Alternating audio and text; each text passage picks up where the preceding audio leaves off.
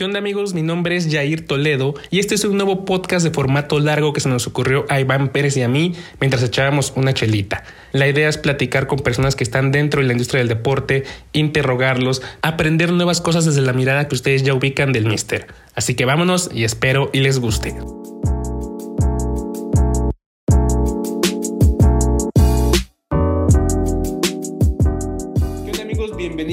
A un nuevo episodio de El Recetario, este podcast que ya tenemos rato, comenzamos este año 2022, creación de, de Mister, en colaboración de Patadura, y hemos llevado en esta nueva temporada eh, varios temas importantes alrededor de la industria del deporte, ¿no? Pero en específico hoy tocamos a un equipo, Iván, de los más importantes, si no es el que más importante de, de México y América Latina, ¿no?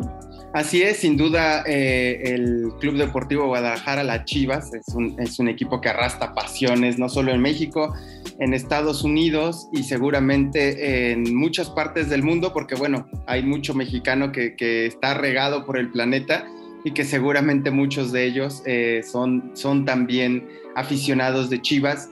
Y hoy el tema, bueno, nuestro enfoque, como saben, es hablar temas de industria, de innovación, tecnología. Y hoy está con nosotros Santiago Montes, gerente de innovación y negocios digitales del Club Chivas, que nos va a platicar pues todo lo que tiene ahí en, la cabeza y todos los planes que tiene, porque eh, estamos grabando este episodio cuando se lanza esta sociedad con socios.com, la plataforma de fan tokens más relevante a nivel mundial. ¿Cómo estás, Santiago? Muchas gracias por estar aquí con nosotros en el recetario. No, no, no, muchas gracias a ustedes por, la invitación. La verdad es un gusto y un honor estar por acá. Los escucho seguido, así que me da mucho gusto poder participar. Y pues nada, a la orden. Santiago, pues bueno, cuéntanos un poquito, ahora sí que con la, con la noticia y el anuncio eh, calientito, salido del horno, ¿cómo se da esta sociedad con, con socios.com? Que desde la pandemia empezó, pues ahora sí que es uno de los negocios que detonó, ¿no? Todo el tema de, de Web3 y de los fan tokens, so, socios produce fan token. ¿Cómo se da esta sociedad? ¿Quién inicia el contacto? Eh, porque de repente solo se dan esos anuncios, pero bueno, aquí somos muy chismosos y nos gusta saber pues cómo se da el proceso, ¿no? ¿Cómo es este eh, insight? Pues mira, te voy a ser bien honesto, porque me gusta hacerlo, ¿no? La realidad es que cuando yo regreso de una especie de descanso que me tomé, me tomé un descanso eh, no voluntario, por así decirlo. Ok. Estuve en coma por temas de COVID.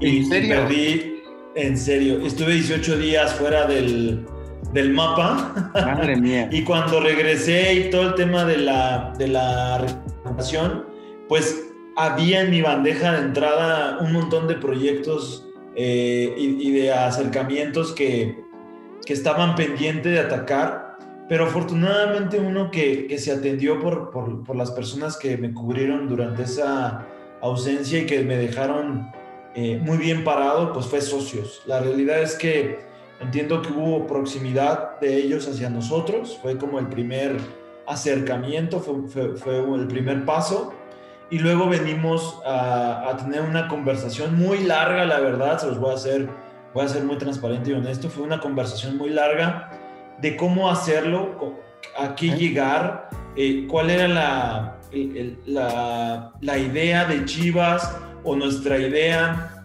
en un eh, entorno tan pujante, tan nuevo, tan, tan dinámico y revolucionario como es el tema de Web3 y entonces teníamos un montón de ofertas en la mesa de, de, de muchas empresas que nos ofrecían diferentes negocios eh, relacionados con Web3.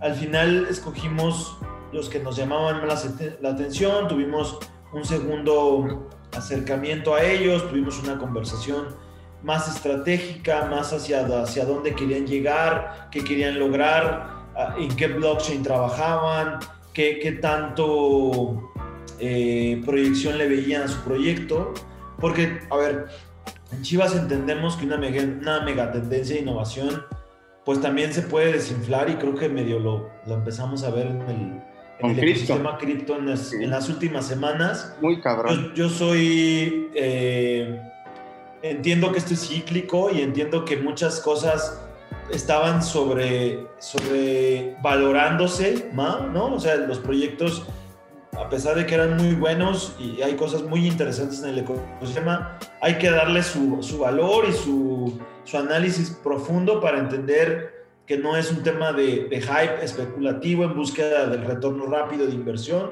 sino más bien es un tema de, de que la, la tecnología funcione y que las personas la vayan adaptando. Entonces, tras esa revisión y con esa visión de, que sea algo realmente funcional y no nada más un stone publicitario y no nada más algo que, que surja desde una acción de marketing, sino que realmente impactara en el cómo se consume un equipo de fútbol o cómo se interactúa con un equipo de fútbol. Dijimos, ok, socios es relevante, socios nos llama la atención, además nos han hecho una buena oferta, entonces vamos vamos con ellos, vamos a, empezar a explorar. Pero fuimos cuidadosos, o voy a decir, no queríamos concretar todo con ellos.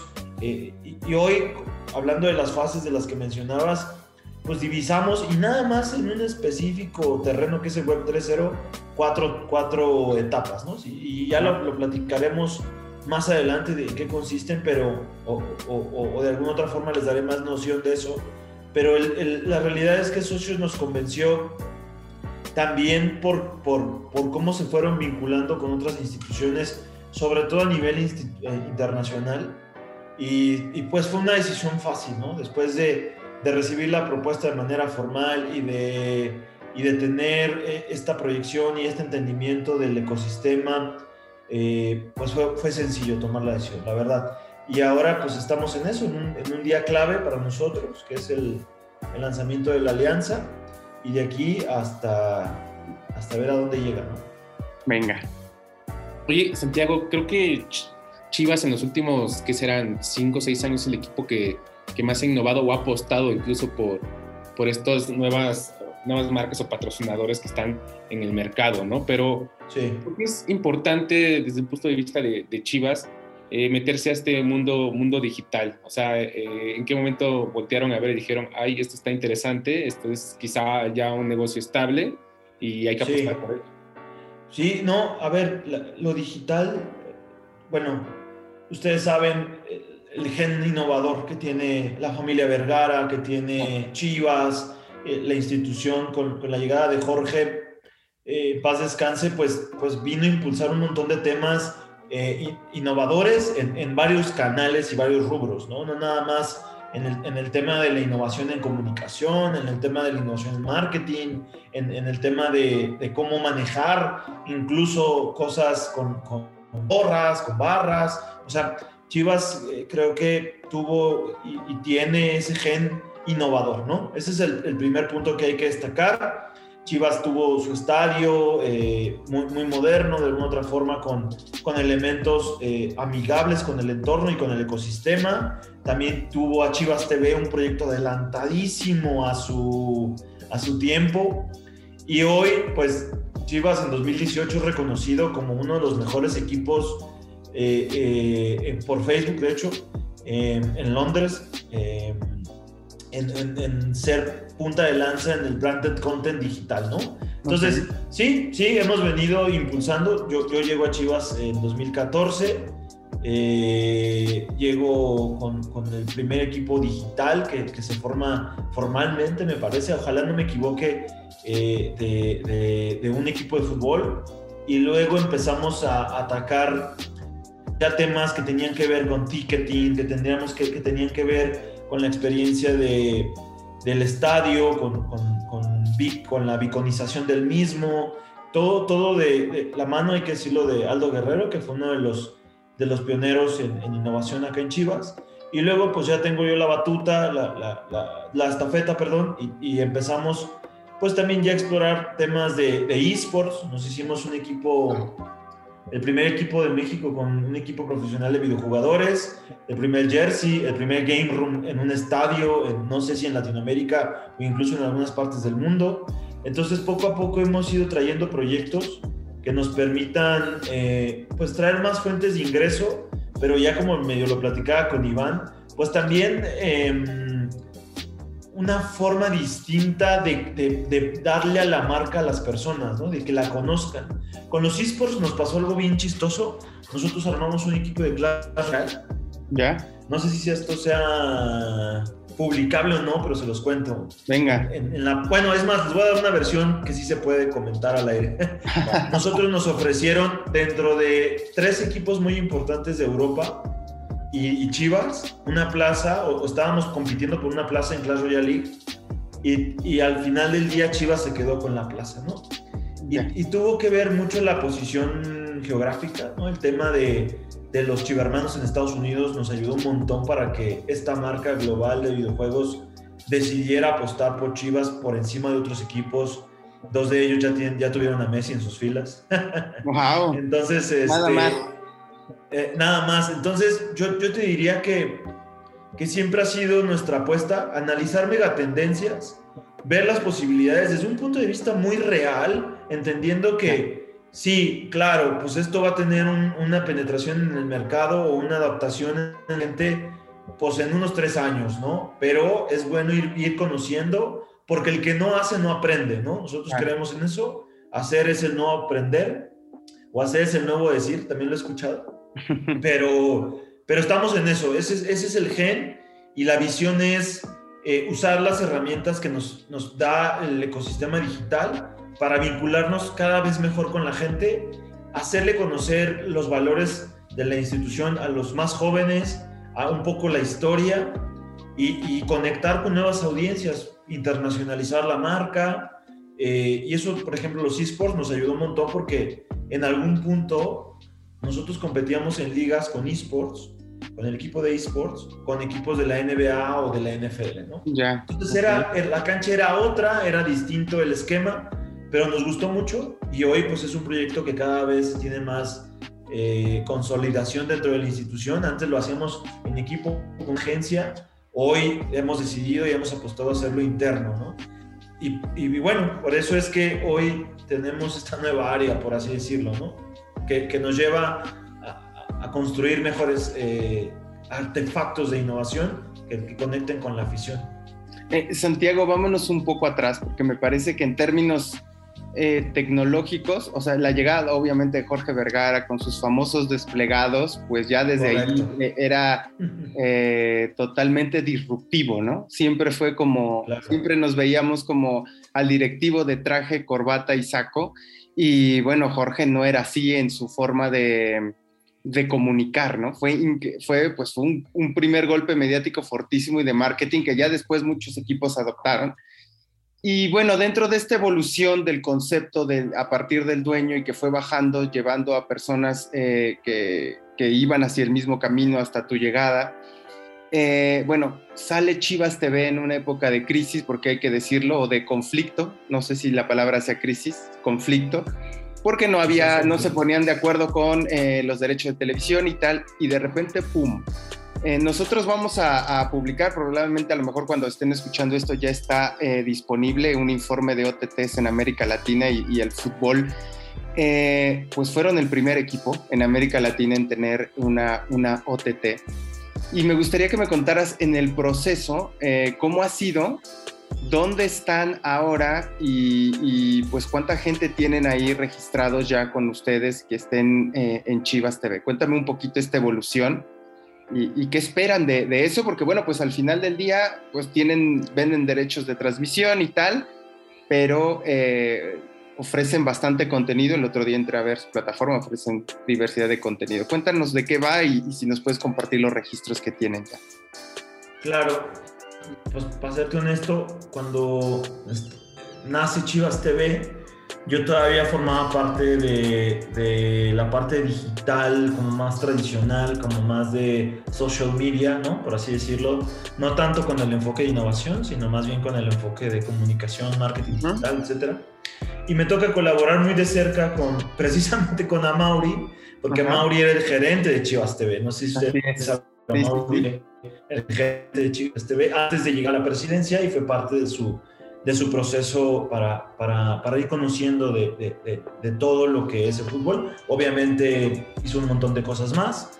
Y, y algo interesante pues fue todo lo que aprendimos Eh, estaba muy en pañales la tecnología eh, para, para, la distribución de contenido, eh, pero teníamos referentes importantes y pues sí fue un madrazo. O sea, la verdad, sí fue un, importante para la institución y para el fútbol, porque se demostró que con una herramienta tecnológica puedes darle la vuelta a un problema tan grande como es el tema de los derechos de, transmisión y, y una, una, negociación, ¿no? Que no llegaba a, un buen puerto. Así lo percibo yo. Yo no estuve en ese momento haciendo esa negociación, pero así lo percibo.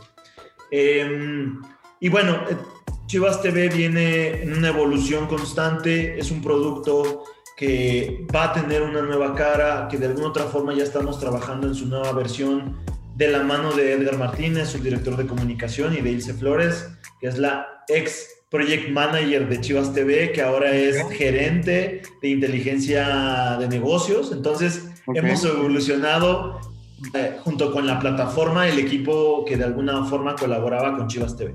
Entonces, con ese gran equipo y obviamente la visión de Mauri siempre innovadora, y la búsqueda de nuevas formas de trabajar, pues Chivas TV hoy tiene como cuatro o cinco patas, o sea, no nada más es el contenido. Chivas TV se convirtió en la agencia de desarrollo audiovisual de Chivas y para incluso algunos patrocinadores que nos lo han solicitado.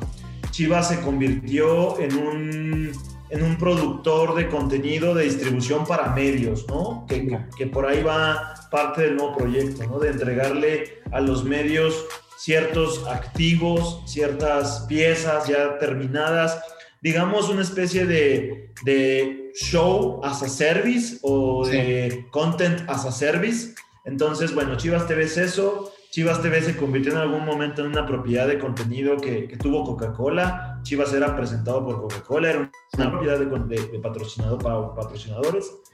Y obviamente las dos verticales más importantes, ¿no? Todo lo que es transmisiones en vivo y todo lo que es eh, VOD o, generación de contenido documental o, próximo al equipo, ¿no? En la parte de en vivo tenemos dos subnegocios, ¿no? O dos subacciones. Eh, una es eh, la transmisión, obviamente, y comercialización del partido, pero la otra es la distribución de la señal internacional, ¿no? Chivas TV holdea la señal para que esta sea distribuida a nuestros partners, TUDN, Telemundo, y de alguna otra forma eh, haya cierta neutralidad. ya después esa señal la visten en los medios, le dan todo su, su, enfoque, su perfil, y, y, es como sale a, a, los canales de televisión. Hoy Chivas TV, la señal de Chivas TV, no nada más se ve en México y Estados Unidos, nosotros distribuimos a todos los, a todos los países que no están anotados en, el contrato de nuestros partners, a, a, Japón, a Tumbuktu, a todos lados se ve Chivas TV, ¿no? Y, eh, y, también le entregamos señal a varios eh, Fubo TV, en Canadá, a Star Times en, en, Asia. Entonces, distribuimos señal. Y la otra, pues es tal cual la distribución de los partidos para el usuario final. Es una señal roja y blanca, ¿no? Nos han criticado pues es que cómo se devastan con un gol. Pues cómo no nos vamos a devastar si somos una señal, en un gol en contra, valga la de redundancia, o nos quebramos la, la, garganta con un gol a favor. Si somos chivas, somos parte de la institución y no podemos... Sería más ilógico mantener o tratar de mantener una, una postura eh, objetiva. La realidad es que sí lo son. El equipo editorial y el equipo de, de Fer, de Omar, de la parte editorial, así como Edgar, sí, sí, mantienen, son muy objetivos en Notichio, es un show que pueden ver en YouTube en, la semana y tratan de hacerlo más, pero, pero Chivas TV trata de emocionar al chivermano, ¿no?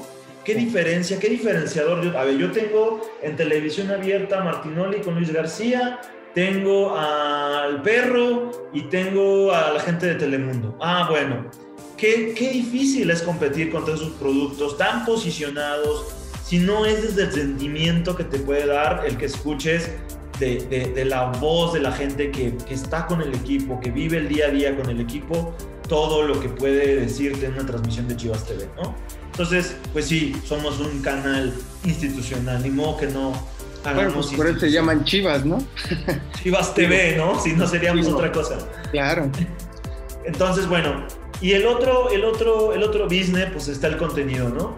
Hemos colaborado, como ustedes saben, con, con, con algunas otras OTTs y, y, y eh, herramientas. Trabajamos con Dazón en su momento, con Amazon Prime, hicimos una serie, apoyamos en la producción de la serie, grabando algunos aspectos, obviamente toda la dirección, todo el, todo el desarrollo de contenido y de narrativa lo construyó. Y además fue un reto por la pandemia porque nos interrumpió la historia, pero bueno, ese es es estela de otro, de otro vestido, por así decirlo. Entonces, eh, eh, la realidad es que tiene hoy Chivas TV la posibilidad de ser uno de los, de los brazos más importantes para vincular al aficionado con la intimidad del equipo. Hoy Chivas TV, el simple hecho de tener eh, Chivas TV te da acceso a algunos beneficios que no te da el ver la televisión, por así decirlo. Chivas TV te da el, consumir Chivas TV en, tanto en vivo como en eh, contenido bajo demanda, te da incluso venir a firmas de autógrafos. No sé si, si lo supieron, nos se enteraron.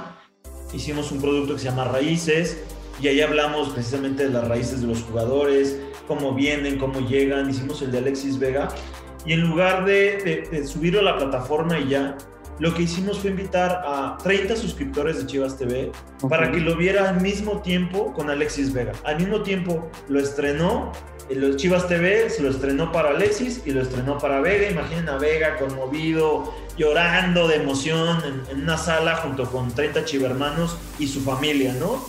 Son experiencias que no te va a dar cualquier plataforma, que no te va a dar cualquier canal de, de, absorción de contenido, de, perdón, de distribución de, contenido. La verdad es que tiene ese valor. Edgar está trabajando muy fuerte en reconfigurar el canal, ¿no? los contenidos, están trabajando a marchas forzadas con el, equipo con el equipo perdón, de Chivas TV para entregarnos nuevas cosas y, nuevos formatos y todo. También desde innovación estamos aportando para, para replantear contenidos, pero estamos en eso, ¿no? ¿Qué va a pasar con Chivas TV? pues ya tenemos cinco patas, las que se le puedan agregar, porque Chivas TV nace como, como este canal, pero audiovisual hoy es el lenguaje, ¿no? Es, es los movidens, todos consumimos a través del video. Entonces, pues nada, eh, registrados tenemos más de 100 mil usuarios registrados. Obviamente, suscripciones activas fluctúan en función de temporalidades, en función de estrenos, la gente a veces se, compra la suscripción por un día y esa es la facultad que tiene Chivas TV. Puedes tener un día, puedes tener un mes, puedes tener un semestre. En, Estados Unidos es un precio, en México es otro, obviamente, porque en Estados Unidos no podemos distribuir tanto contenido en vivo, pero, pero, pero bueno, es, es parte de, la, de la configuración que hoy tiene Chivas TV y que seguramente irá creciendo en función de todos estos complementos que habitan dentro del, del ecosistema digital, porque nosotros creemos mucho en la transmedia, ¿no? en, el esquema transmediático. Eh, una, una, historia que se cuenta en Chivas TV tiene su desenlace o su desdoble en social media, pero también tiene una promoción en la tienda en línea, pero también tiene, se complementa con una experiencia en Web 3.0 a través de nuestros NFTs y o de nuestro token, ¿no? Del, que hoy estamos hablando. Claro del fan token. Entonces, a lo mejor, y esto es a lo mejor porque no lo he propuesto a socios todavía. Ok, ok. A todos los amigos de socios. Pero a lo mejor es decir, ¿sabes qué? Si tú eres parte de, del ecosistema socios.com y tienes un y quieres invertir tokens en una experiencia y esa experiencia es venir a formar parte de un episodio de la nueva serie de Chivas TV o del nuevo contenido de Chivas TV, se puede hacer, ¿no? Venga. Entonces, es una idea, obviamente ni siquiera está validada, pero, pero ese es el enfoque, ¿no? Transmedia, conectar nuestros canales, hacerlos un ecosistema integrado y que tengan, el, usuario que tiene Chivabono tiene Chivas TV. El usuario que tiene Chivas TV eh, puede tener ciertos beneficios con el Chivabono y ciertos beneficios con Chivas, con tienda en línea.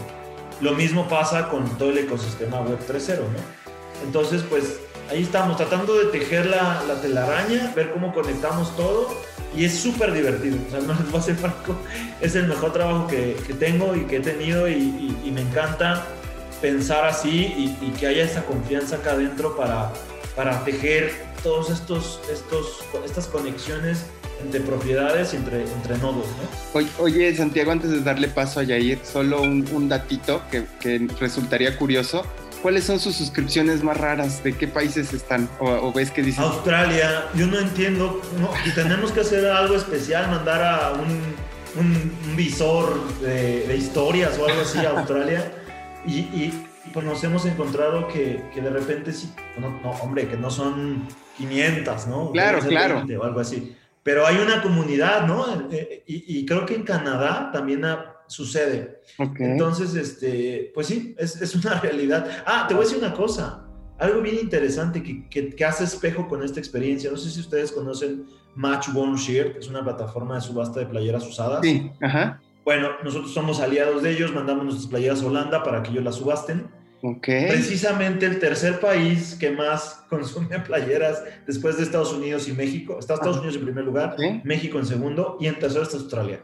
Entonces, ¿Algo hay algo ahí, hay algo ahí, hay algo interesante. Oye, Santiago, eh, ¿nos puedes compartir un poco cuántas personas trabajan en el departamento de innovación y un poco cómo son sus juntas creativas? Porque desde todas las cosas que hacen, o sea, desde, desde la serie, la película, eh, de pronto esto, o sea, cómo de pronto se sientan y saben que hoy se me ocurrió esto y lo podemos meter así y, como que ahora hay que ir con tal departamento a ver si tenemos relación con eso, o sea, ¿cómo, cómo, ¿cuántas personas trabajan y cómo son sus juntas? Mira, somos en innovación digital y negocios, bueno, más bien innovación y negocios digitales, que ya no incluye tanto la parte de comunicación, aunque seguimos trabajando mucho de la mano y, con Ilse Flores también en la parte de inteligencia comercial, pero la, la, el área que a mí me toca es tengo dos, dos, coordinadores, un coordinador de innovación y negocios digitales y un coordinador de creatividad y diseño, ¿no? Diseño digital. El área de, de, creatividad y diseño digital tiene un enfoque multidisciplina, o sea, tratamos de tener gente que te, te suelte un copy, te haga un diseño, te anime, o sea, no queremos todólogos, pero sí queremos personas que tengan eh, multifuncionalidad, ¿no? Una tendencia laboral global que viene a a impulsarse mucho en 2023 y 2024. Gente de creativa de alto rendimiento que pueda resolver briefs complejos en tiempo récord. Es lo que hay. Ese es el equipo creativo. Del lado de innovación tenemos a Ismael, que es un crack. Bueno, del lado de creatividad está Paul y del lado de innovación está Ismael, que es un crack. Los dos son unos cracks. Eh, Ismael en el tema de cómo conectar estos puntos ¿no? a nivel negocio, cómo, cómo hacer match entre experiencias, cómo desarrollar este, esa narrativa transmediática que se puede dar en función de la plataforma. ¿no? Y ahí tenemos el equipo de esports, ahí está el equipo de esports, que son dos personas, y tenemos el, el equipo de, de, plataformas digitales. Teníamos una, una, una, posición que era plataformas digitales, le hemos cambiado el nombre, hemos traído una persona con un perfil más enfocado eh, a la Web 3. Entonces hoy ese perfil se llama Líder Web, Líder Web 2, Web 3 que ya más bien lo que tiene es un enfoque eh, de, de, contenido, él, es animador, es artista digital. Entonces, lo curioso es que sabe programar, sabe animar, otra vez multifuncionalidad, y resulta que es eh, un apasionado de las realidades inmersivas y los formatos inmersivos. Entonces, no sé si les empieza a sonar para dónde va nuestra, nuestra generación de contenido, pero, pero, pero sí está formado, ¿no? Y obviamente tenemos un equipo de atención al cliente, porque obviamente seguimos teniendo marketing digital. En algún momento se lo, se lo llevaremos así el bebecito a la gente de marketing. Aquí está, muchachos. y todo. ya, ya, está listo, ya, ya, ya camina, ya, ya este, tiene sus vacunas, ya está chingón. Este, pero, sí, pero, pero ese, ese es, es también mail marketing, eh, social media ads todo lo que tiene que ver con pauta publicitaria digital, ¿no? Entonces, ese es el equipo, son 10 personas y es el proceso creativo. Es bien importante para Chivas y para mí la creatividad desde un enfoque y un proceso estructurado, ¿no? Nosotros tenemos en función de la necesidad una serie de procesos creativos diferenciados. No es lo mismo bajar la campaña digital para el siguiente torneo como bajar una experiencia de como bajar la experiencia de, realidad aumentada este, para cierta cosa. No es lo mismo, ¿no? Pero siempre trato de involucrarlos a todos y están todos involucrados. Es un equipo que trato de que siempre sume en, esa parte. ¿Cómo trabajamos? metodologías ágiles, design thinking, eh, creatividad, complexity, em, mucha, mucha, exploración. Nosotros creemos que la parte final de esto es eh, el, sí, o sea, la parte más crucial es entender el problema. Una vez que tienes el problema, ya vendrá el prototipo, la, la, la, prueba, pero no nos quedamos en la prueba. O sea, nosotros tratamos de tener muchas iteraciones hasta encontrar, no sé, es muy similar como trabaja una startup, ¿no? Sí. Digo, una vez escuché que la diferencia entre la publicidad y las startups era que la publicidad es, más enfocada a un brief y en la startup puede ser más o menos el mismo proceso, pero es generación, generación, generación de, de posibilidades, de ideas, de formas, hasta encontrar una que es valiosa y que es relevante, ¿no? Creo que así llegó el proyecto de los esports, ¿no? Entonces, pues nada, es, un proceso abierto, ya sabes, ¿no? Eh, primero hablar de, la necesidad, generar una, una, una, sesión mesa redonda donde todos ponen un poco, no de idea, sino de lo que conocen de eso. Ok. ¿No? No, no, no idea. Nomás, oye, yo, yo he visto esto, tengo estos insights, quiero compartir esta experiencia, yo uso esta aplicación, me funciona así. Luego viene un reglamento, ¿no? Y decimos, ok, ya, ya sabemos todo esto. Este es el contexto, esto es lo que hemos encontrado, esto es lo que sabemos. Ahora, ¿qué queremos? Queremos esto, queremos aterrizar aquí, no queremos aparecer así. Y entonces viene una parte divergente, ¿no? Todos aportamos, no hay mala idea, tenemos un ejercicio muy divertido que se llama la cúspide creativa y es decir, la idea más, más, más loca que se te puede ocurrir. La más loca. Ya de ahí vamos bajando niveles. Si a mí me pide uno de los communities, oye, quiero aventar a Alex Vega en el centro del de la cancha desde un helicóptero, pues es una cúspide creativa, ¿no? Claro. Es muy poco realizable, pero ya tocamos el top, el techo. Ahora vamos buscando hacia abajo. Es al revés. no es de ir hacia arriba, sino es hacia abajo. Y luego ya viene la parte convergente, ¿no? ¿Ok? Parte convergente. ¿Qué ideas nos gustan? ¿Cuáles hacen más sentido? ¿Cuáles son realizables? Entran en el budget. Y entonces viene la parte de la pues de la implementación del, del, prototipo, ¿no? De, de, la prueba piloto, del prototipo, vemos, no anunciamos nada, lo empezamos a hacer sin que la gente se dé cuenta, solo para cierta audiencia, y ya que pegó, abrimos la llave, ¿no? Y implementamos. Y de esa implementación, pues vendrá la medición y luego viene después de la medición la iteración. Ok, ya tenemos esto, tenemos esta data, vamos a ajustar. Y así es como trabajamos, es, es, es como trabajan, creo, pues un buen proceso de innovación, ¿no? O sea, es, es como, como debería ser. Hacemos innovación disruptiva, hacemos innovación de rutina, porque creemos que es importante hacerla. Y arquitectural, la innovación arquitectural, pues, pues todavía no llegamos ahí porque no somos una empresa de desarrollo, pero en algún punto podremos meter innovación de arquitectural para ya desarrollar herramientas, artefactos tecnológicos que nos ayuden. Por ahora es más bien usarlos y saber cómo usarlos mejor, ¿no? Y conectarlo con, el, con la user experience del aficionado y el y, sí, del, del, aficionado y de su, de su ecosistema.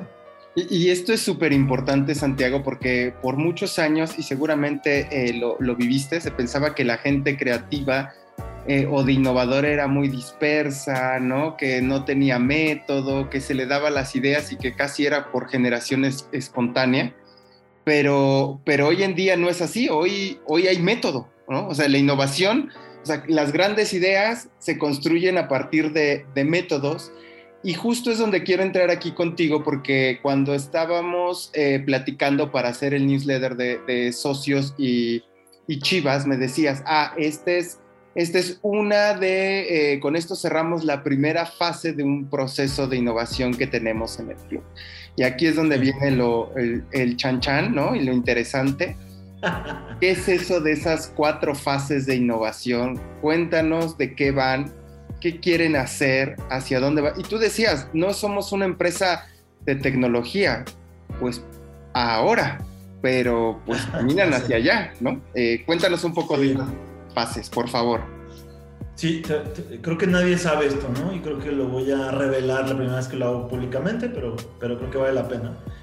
Fase, nosotros, esta, este proceso del que te hablaba, las cuatro fases que son importantes para nosotros, no nada más, son nada más en lo que es Web3. Obviamente, esto es solamente Web 3 porque además todavía estamos explorando Web 2, estamos iterando, haciendo iteración de rutina en Web 2, queremos mejorar mucho el tema de la boletera, ya estamos trabajando ahí con boleto móvil muy, muy cerca, este, incluso nos gusta no solamente colaborar con el, con el proveedor, o, sino aportarle valor y, e, y, lograr que, que, que, trascienda a una iteración su producto.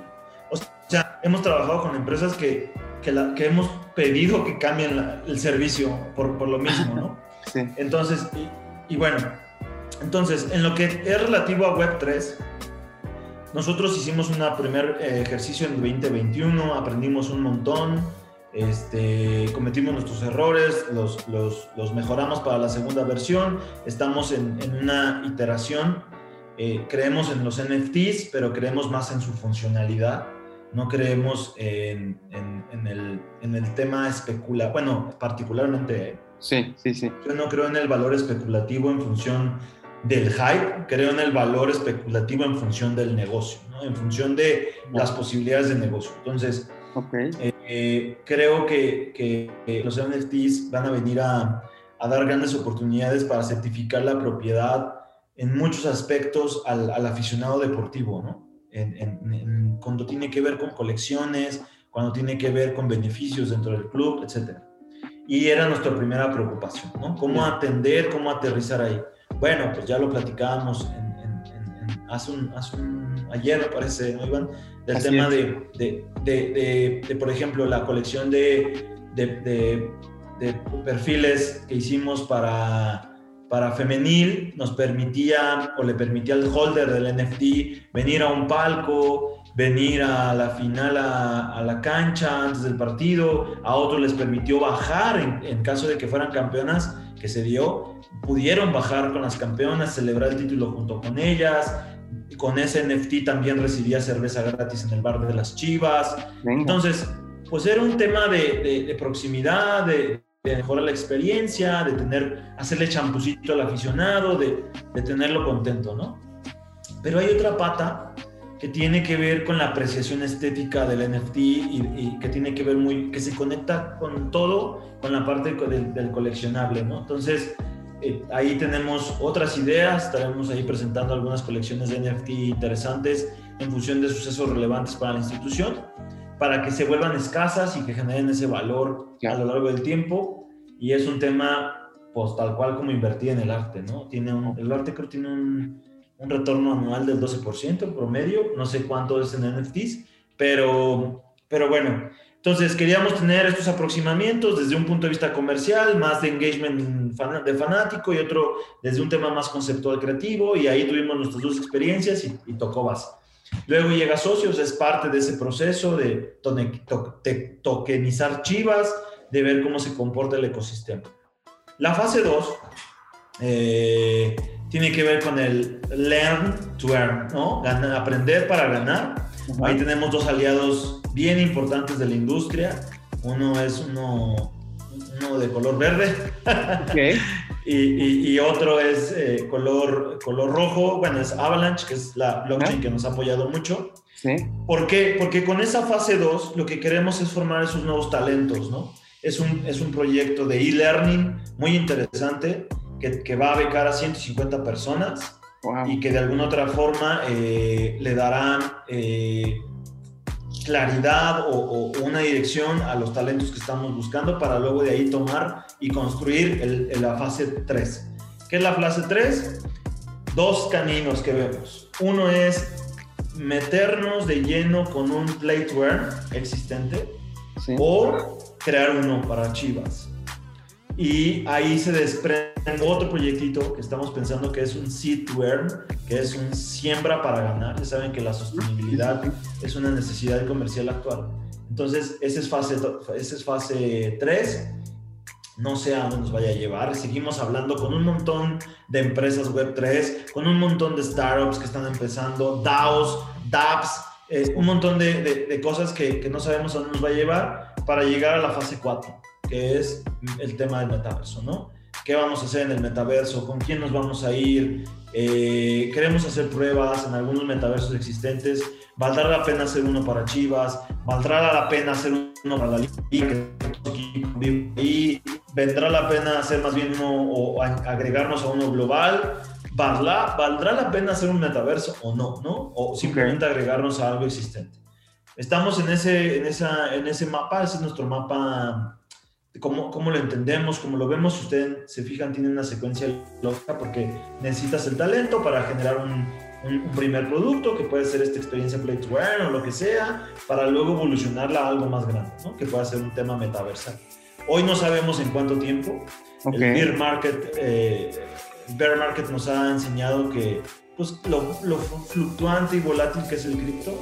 Entonces, francamente, hoy yo les diría, eh, es complejo apostar a largo plazo por eso vamos con, pies de plomo, ¿no? Vamos con pies de plomo, con contratos limitados, no tenemos exclusividad con nadie porque no nos queremos amarrar a nada hasta que no veamos eh, más claridad y desarrollo y certeza en todo el ecosistema. Estamos esperando el Layer 2 de Ethereum. Una vez que eso pase, yo creo que también se va a volver a mover todo, las altcoins, todas las altcoins que dependen de la red de Ethereum eh, pues tendrán también su, su, efecto. Entonces, estamos, estamos con, con, un ojo al frente y uno hacia abajo en el presente, viendo, viendo cómo hacerlo y, qué hacer, ¿no? Entonces, esas son las fases de, de, innovación que tenemos o que queremos o que pretendemos seguir en la parte de, innovación en lo que es Web, web 3. La realidad es que hoy, y viene un estudio el otro día de una ronda de inversores hablaba de dónde vas a poner dentro del deporte tu dinero en los próximos cuatro años, ¿no? El 50% de los inversores hablaba de cripto y de Web3. El otro 50% hablaba de OTTs. ¿Qué crees? Que ya tenemos las dos, ¿no? Entonces, claro. pues vamos bien, vamos bien. Entonces habrá que ver ahí qué se detona y empezar a sumar patrocinadores, empezar a sumar oldies but goodies, les decimos nosotros, patrocinadores de un perfil eh, no tan moderno, no tan tecnológico, y las web test, ¿no? Todo lo que es empresas como, como Bitso, empresas como, como que ya surgen definitivamente de esta nueva ola, y entonces pues ver cómo, cómo trabajar con ellos, ¿no? Socios.com es un ejemplo muy claro de, esa, de ese tipo de pensamiento, es un, es un esquema diferenciado de, de cómo hacer negocio, ya no es te patrocino y, me, y, y, yo te doy presencia de marca, no es cómo hacemos un negocio juntos, ¿no? ¿Cómo, cómo le damos la vuelta al, al, ecosistema y en eso estamos. La realidad es que eso es lo que estamos trabajando actualmente. Y, y ahí, eh, Jair, también comentarte que este esquema de e-learning, pues bueno, yo se me vino a la mente cuando lo dijiste, Santiago, el hub de innovación del Barta, que tiene ahí su, eh, pues prácticamente los talentos, ¿no? Reclutan talentos y no están hablando solo de fútbol, que para eso tiene la, la Masía y Chivas, pues tiene toda la academia en, diferentes partes del país y en los Estados Unidos, pero reclutan ahora talento para el desarrollo de nuevos productos, creación de MVPs, eh, nuevas tecnologías y tal. Sí, y, ojo, eh, voy a aprovechar el podcast, Venga. si me dan permiso, para hacer un llamado a toda la gente que quiera trabajar que quiera levantar la mano para desarrollar un producto y que quiera que Chivas sea parte de eso, ¿no? O sea, que, que, tengan una gran idea de negocio desde un enfoque digital y de innovación y que quieran cambiar algo, algo que, que ya estén cansados de ver igual toda la vida, nosotros, o, que venga a mejorar la experiencia del aficionado, que lo venga a arropar. Nosotros eh, estamos abiertos, los, los, eh, no me vayan a querer vender los Bored Apes, que eso ya nos intentaron de vender muchas veces, pero, pero sí me gustaría encontrar soluciones. Y sé que hay un montón de talento allá afuera, jóvenes con ganas de cambiar el mundo que, que acá en Chivas son bienvenidos. Entonces, no, no, es que, no es que estoy lanzando una convocatoria laboral, ¿no?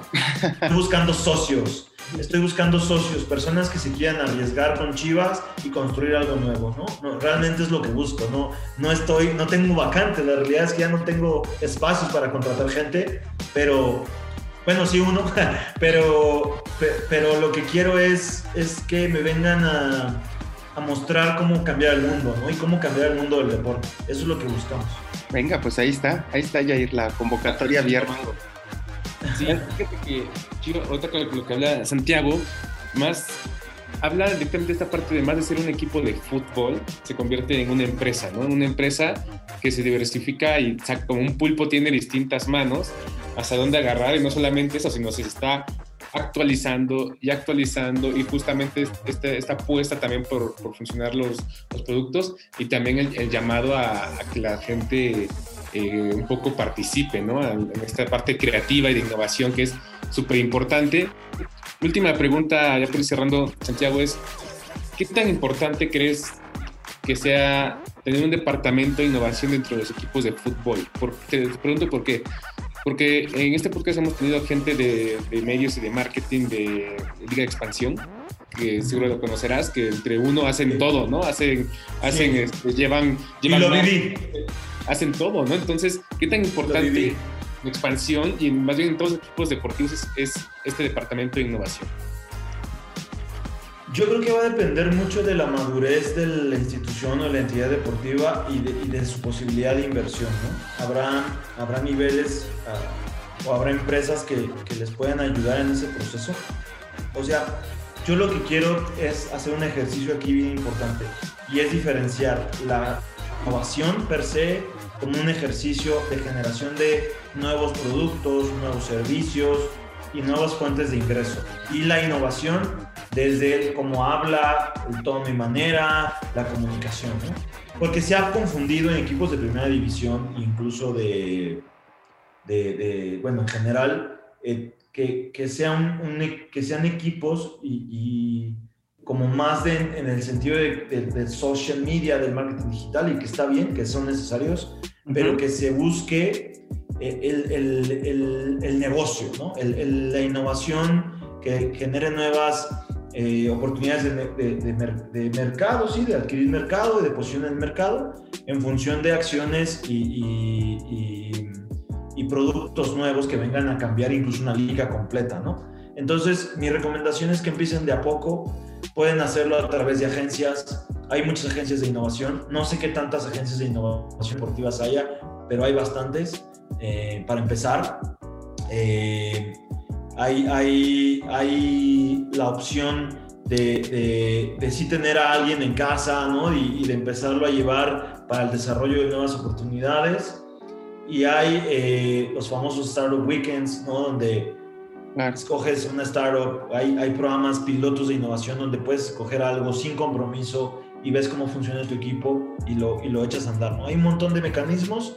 Mi recomendación es que se acerquen sí o sí a la innovación en función de la madurez de la entidad deportiva vendrá el monto de invertir y las capacidades de inversión y cuánto mantener, pero nunca se puede dejar de tener un ojo en el futuro y en lo que pudiera ser, eh, y no nada más en el futuro, sino lo que pudiera ser mejorar algo que ya existe, que se puede, la innovación no nada más es crear, es, mejorar, entonces traer algo que, que, venga a cambiar algo que ya conocemos y que lo haga algo diferente, ¿no? Entonces, pues mi recomendación para todos, para los equipos, para, para los profesionales, los puestos directivos, es que no confundamos la innovación como la acción de, de, de replantear esquemas de comunicación creativos, sino veamos la innovación como una herramienta de negocio para favorecer nuevas fuentes de ingreso y vincularnos con modelos mixtos a otras entidades, ¿no?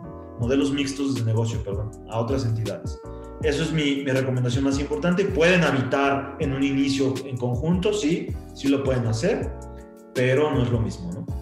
Ya. Eh, para finalizar de mi parte, Santiago, seguramente han tenido eh, esta plática sobre cómo visualizas tú o cómo visualiza el club, no sé cómo pueda ser la respuesta, eh, que estos negocios representen un ingreso eh, para el club. Es decir, hoy en día, pues sabemos que los derechos de televisión, los derechos de, bueno, el tema de, los patrocinios, el match day, pues son, digamos, los tres patas fuertes económicas de una institución deportiva en México, generalmente en el mundo.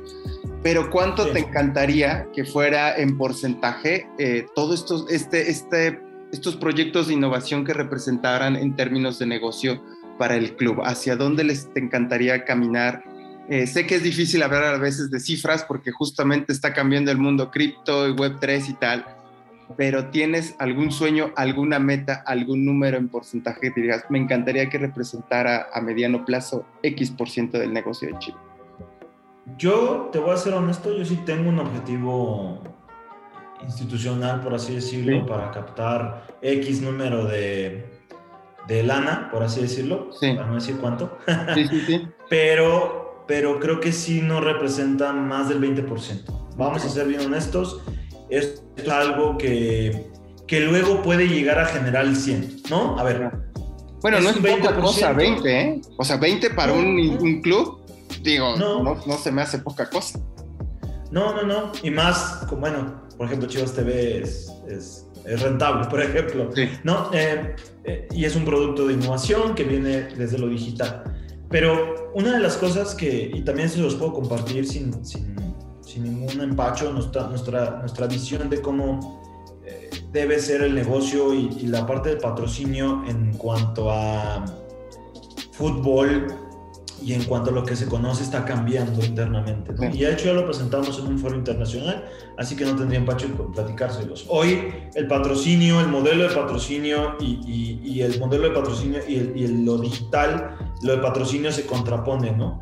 Existe esta superposición de lo tradicional, que, que, obviamente es más y es más caro, sobre lo digital. Pero nos dimos cuenta que gracias a grandes herramientas de de, evaluación de presencia digital y de propiedades digitales, nos dimos cuenta que pueden llegar a tener incluso valores similares. No voy a hablar iguales porque sería una falacia tremenda hablarlo, pero sí llegan a ser atractivos. Y entonces estamos separando hoy los paquetes. Hoy se vendía, te vendo el jersey con el estadio, con las vallas y además te doy unos posts y unas cosas en redes sociales. No, nosotros ya estamos a ver, ¿qué quieres? ¿Eres digital? ¿Qué, necesitas? ¿Cuáles son tus objetivos de negocio? Eh, ¿qué, pretendes con esta alianza, querido patrocinador? Esto, ok, no te conviene esto, te conviene esto, o, puedes tener todo, pero a estos precios.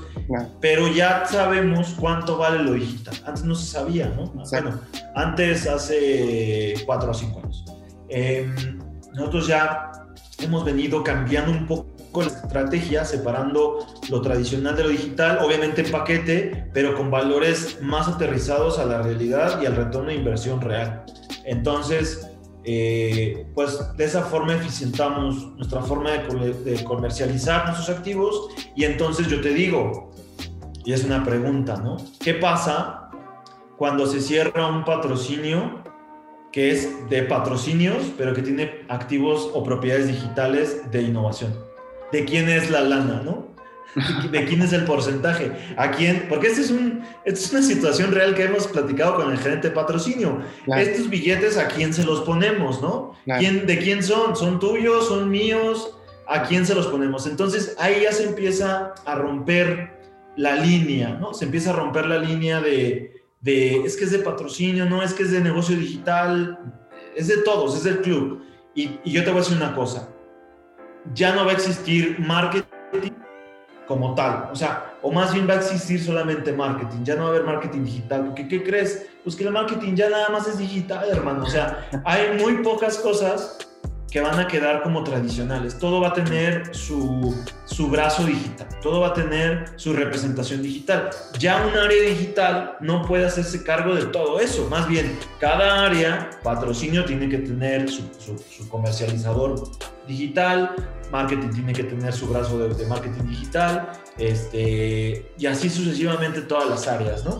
Para que entonces innovación pueda seguir generando productos, servicios y formas de, de acercarnos a la aficionado. Esa es la visión institucional que, hemos estado, en la que hemos estado trabajando, explorando y nos ha traído buenos resultados. No te voy a decir que, que, que, ya le dimos la vuelta al negocio, la realidad es que estamos en un proceso para, para hacerlo y nos hemos encontrado con cosas bien interesantes de cómo la apreciación de estos new kids on the block, ¿no? Estos nuevos chicos que buscan el, las web 3, que buscan el, el patrocinio, pero que, no, pero que no, no, no lo tienen como tan paradigmatizado a lo que se venía haciendo antes, ¿no? Ya buscan otros esquemas mixtos. Oye, yo quiero ser tu proveedor, pero también tu socio, pero también tu patrocinador, pero también quiero que tengas acciones de mi negocio. Órale, es un modelo mixto de negocio, vamos a, vamos a explorarlo, eso me gusta. Entonces, pues bueno, eso es como, como estamos hoy. Santiago, pues muchísimas gracias por estar con nosotros y hay una, una reflexión que, que me gustaría dejar, ¿no? Es, ok, ustedes ya empezaron a andar el camino, ¿no? Y, y eso es importante, ¿no? Sobre todo en, en, una industria que, que cambia muchísimo a cada rato, pero bueno, cuando, cuando digamos que se pite el, el, partido, ustedes ya han tenido varios scrimmage o partidos amistosos para detonar este, sí. este gran negocio. Muchísimas gracias, Santiago, por, por estar con nosotros. No, hombre, un placer y, y bajen socios.com y métanse en las redes sociales de Chivas, estén atentos a todo lo que va a pasar en relación a esa alianza. Yo creo que, que vale la pena que, que lo hagan, va, va a estar interesante y vamos viendo a qué nos lleva esto. Muchas Aquí, Santiago, antes de que termine, ¿dónde pueden mandar las Dime. propuestas estas de, que perdiste? De... a mi correo, a mi correo. Luego te los, los paso. Venga, perfecto. Yair, pues bien, llegamos sí. a, al final del, del, episodio. Muchísimas gracias. Gracias, que estén bien. Hasta luego. Chao.